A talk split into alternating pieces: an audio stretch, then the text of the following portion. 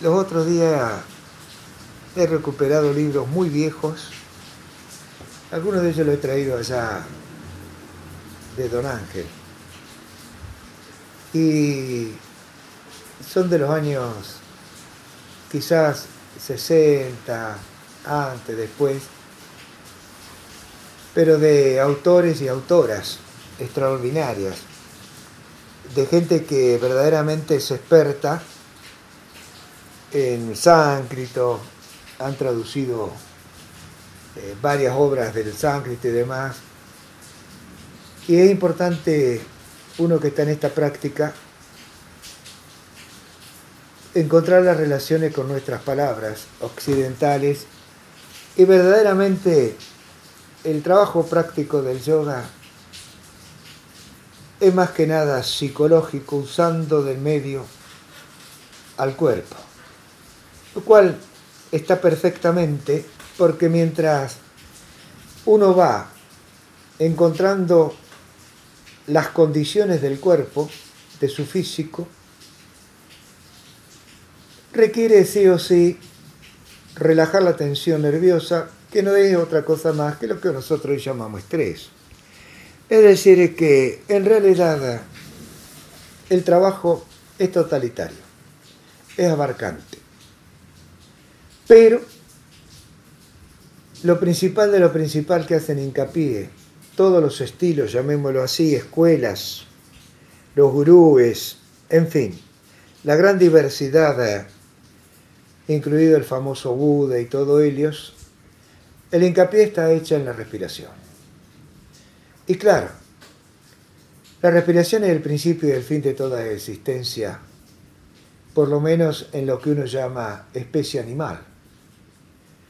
Pero en las plantas, sus biorritmos es una especie también de respiración. Así que en realidad la respiración es la base, el sustento de todo tipo de práctica. Ahora, cuando de meditación se habla, la respiración que se indica es aquella que es particular en cada ser humano. ¿Por qué? Porque llegado un momento de quietud, de silencio, de abstracción, la respiración cesa completamente. Hay lo que se llama una trascendencia o un más allá. Y cuando uno dice un más allá, en este caso occidental se debe explicar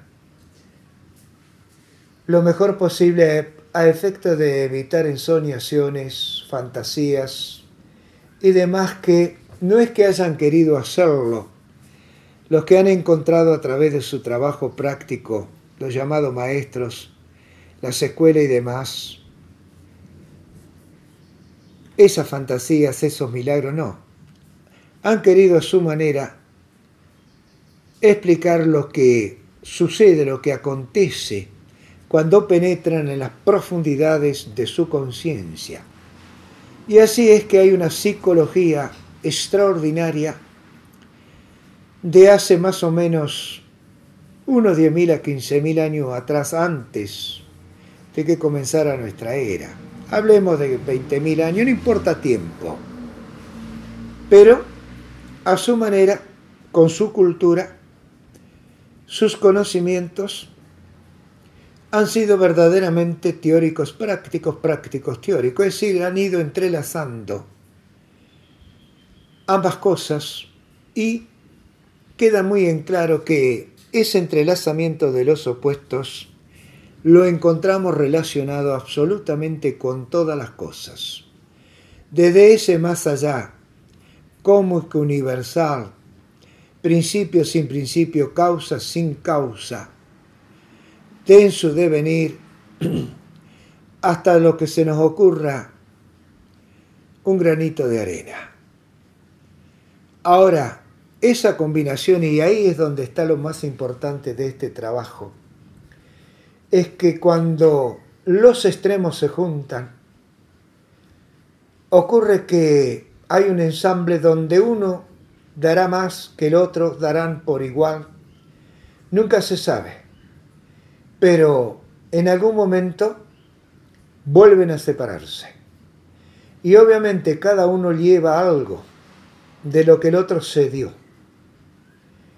Y eso ocurre en instantes inmedibles que acontecen con el tiempo de como lo medimos nosotros y con el tiempo de la física cuántica y con el tiempo de los tiempos que no se miden porque no hay instrumento, porque en realidad todo es lo que llamamos tiempo, un movimiento, una vibración, una frecuencia.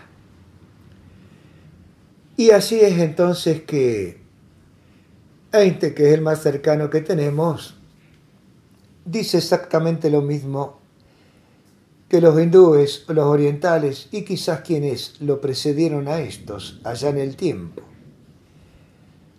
La materia es energía y la energía es materia. Y no sabemos que esa energía, a un nivel no presenciable por nosotros o captables, también es materia. Por lo tanto, cuando la energía es energía y cuando la materia es materia, para el ser humano, de todos los tiempos, diría yo, es imposible de precisar. Por lo tanto, si eso lo captamos humildemente, entonces meditar como lo intentamos hacer nosotros es perdernos, sin posibilidad alguna de seguirnos el rastros, los rastros en el más allá. Es decir, donde ya los sentidos, sean los cinco, sean seis, sean ocho, depende lo que se tome, por sentido, dejan de poder captar algo que luego imprimen en alguna célula con sensibilidad nerviosa o aquellas que contienen la materia viva, químicamente hablando. Esto es muy difícil a veces de razonar conscientemente con una lógica muy estrecha. Por eso cada uno, más allá de como lo hacemos nosotros aquí, tiene que hacerlo por su propia cuenta. Elegir su propio horario. Cantidad de tiempo no interesa porque en algún momento la práctica repetitiva le va a decir, ya logré la trascendencia, me levanto. Puede ocurrir al minuto, a los diez, a la hora, media hora, puede suceder varias veces en ese lapso de tiempo y la sensación que queda no tiene, por lo menos en mí, una manera práctica de ser expresada por palabras. Y tal vez le ocurriere lo mismo, salvando las distancias, a los llamados maestros. Y han largado palabras sueltas, donde a veces analizar una de esas palabras sueltas nos lleva a la poesía, nos lleva al arte, nos lleva verdaderamente a la creatividad. Pero si nos quedamos con ello, es como decir mencionar por algo una manzana y no saborearla. Y si la saboreamos entonces nos encontraremos que no podemos explicar la belleza de la manzana, su colorido, lo que significa, sin hablar entonces sus contenidos en cuanto a minerales, vitaminas, etcétera, etcétera. Esto es válido hasta para el agua, ni que hablar del aire que respiramos. Entonces, uno puede comprender la dificultad de poder lograr una práctica diaria, de poder hacerse una costumbre, un hábito pero no mecánico. Un hábito, una costumbre no robotizada. Porque si esperamos, por necesidad, por lo que fuere, que esta práctica nos muestre la manera de realizarlo, estamos dentro del terreno emocional. Y así consigamos lo que consigamos de realización, que puede llamarse poderes o siddhis, no tiene valor alguno, porque no nos hemos encontrado con nuestra profundidad real. con nuestra verdad sustancial. Y lo que esto debe mostrarnos es quiénes somos. Y aceptar ese devenir de la profundidad de los tiempos, cuyo último resabio de adquisición vino de nuestros padres. Y no habrá que culparlos, obviamente, porque ya sería un barbarismo sobre otro barbarismo. El no aceptar lo que nosotros poseemos como herencia biológica, que esa herencia biológica contiene obviamente la psíquica, la emocional, la existencial material. Y luego, depende de las edades, los sexos, tenemos que agregar lo que hemos ido adquiriendo desde que hemos salido del vientre materno. Así que como se ve, este es un trabajo individual e intelectual. No podemos separar la intelectualidad de la individualidad, pero debemos en ese intento de no división sí colocar las cosas en su lugar. ¿Y qué es lo que podemos eliminar? Pura y exclusivamente lo intelectual. Es decir, aquellas adquisiciones sociales, culturales, educacionales. Quedaremos totalmente desnudos, es decir, con el esqueleto adquirido, sobre el cual, revestido, decimos fulano de tal yo. Pero es importante llegar a ese esqueleto y si es factible, desarmar algunas que otras partes, ponerlo bajo un microscopio electrónico lo más potente posible que encontremos y ver esas energías convertidas en materia ¿Qué vibración tiene? ¿Qué sonido tienen? ¿Qué colores tienen? Y ahí más o menos veremos a qué elementos pertenecemos y cuál es la ley de atracción que funciona en nosotros. Desde donde consideremos que somos y estemos en esta totalidad de pie a cabeza y de ahí a donde consideremos el universo, los universos, existen. Algo que todavía es imposible de saber. ¿Poseeremos todo ello? Seguramente que sin minúscula, ínfimas partes. En otra un poquitillo más, pero no creo que podamos imaginarnos, por más poder de imaginación que tengamos, semejante sucesión existencial de vida. Por eso es tan importante esto que hacemos. Pero no buscando nada, al contrario, dando. Dando fuera de nosotros, que en realidad es en la más profundidad de nuestro interior, pasearnos. Es decir, dejar que la mente, la conciencia, lo que ustedes quieran llamar a ese compendio tan extraordinario que poseemos, libere cosas, suelte, no importa lo que sea esto, que nos guste o no nos guste Llega un momento, esto lo puedo decir por práctica, pero también pasará seguramente como todo lo que uno lee. Es imposible poder que ustedes tal vez capten lo que me suele suceder. Y tal vez ya a ustedes les ha sucedido cosas que yo nunca llegaré, por más práctica que tenga.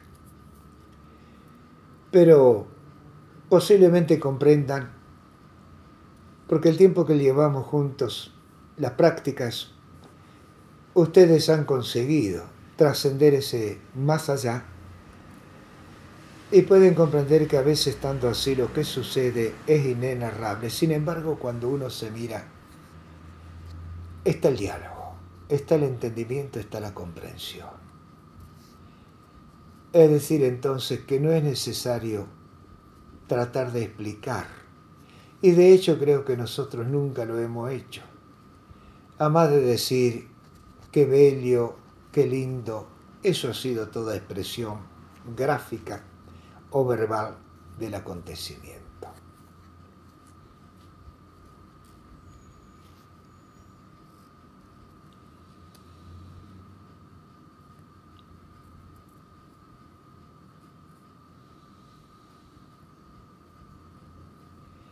Bueno es saber, por ejemplo, que la exhalación es masculina. Por lo tanto es positiva. La inhalación obviamente es femenina. Es negativa. Ahora, si lo queremos razonar, dejemos los otros dos tiempos, las otras dos partes de pausa que completan el cuaternario. En esta dualidad, la inhalación obviamente nos penetra, nos carga, nos inunda, es un alimento. Y tiene un pequeño proceso de demora, de digestión, para que se convierta en una exhalación. Nosotros sabemos que con la exhalación, por ejemplo, en gases va el anhídrido carbónico. Y sabemos que las plantas se alimentan de ese anhídrido carbónico y nos permiten el oxígeno. Esto significa entonces que no importa lo que sea primero, lo que sea segundo venga después, Está todo encadenado, son todos elabones de una interminable cadena existencial que se sustenta cada uno en el otro.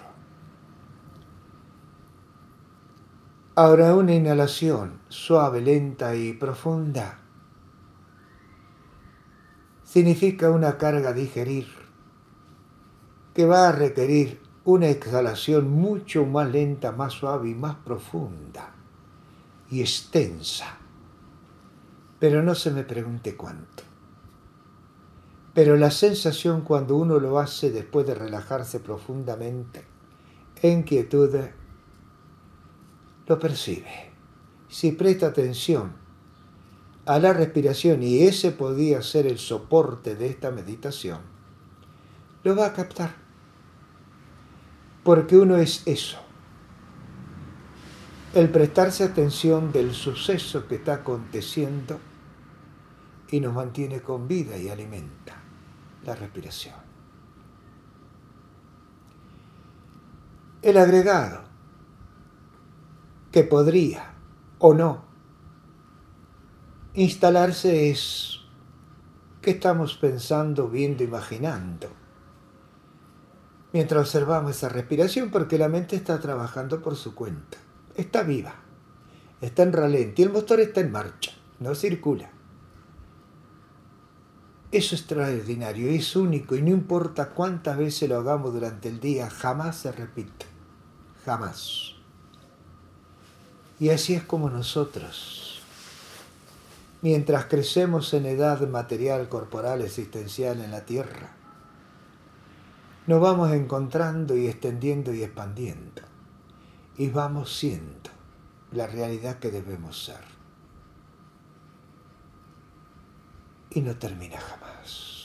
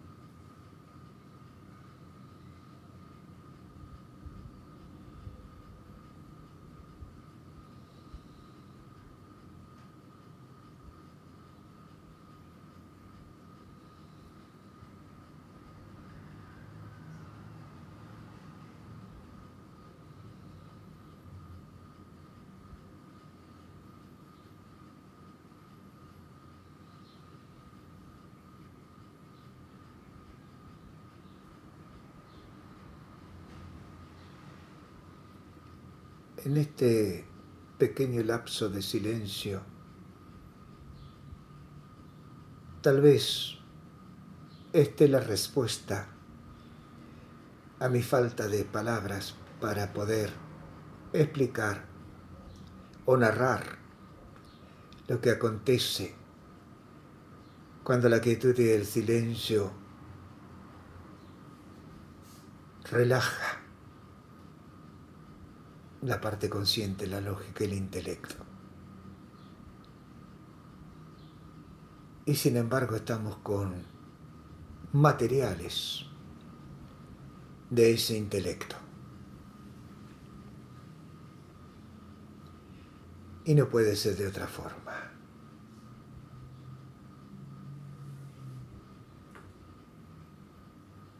Pero la sensación que se capta, eso es lo que importa.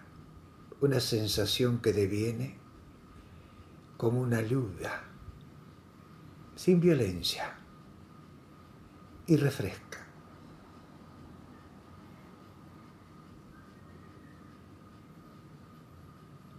expande.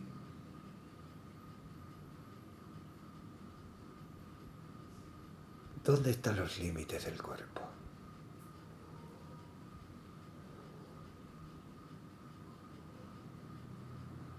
¿Dónde están las partes del cuerpo?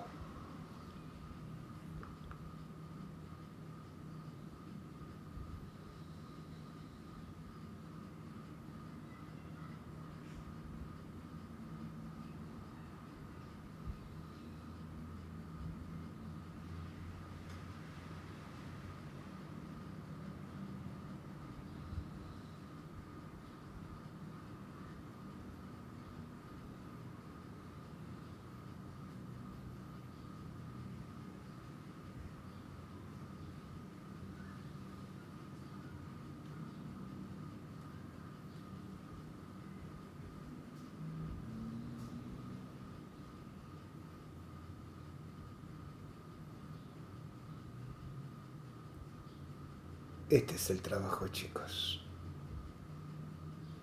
Guiado simplemente por el reloj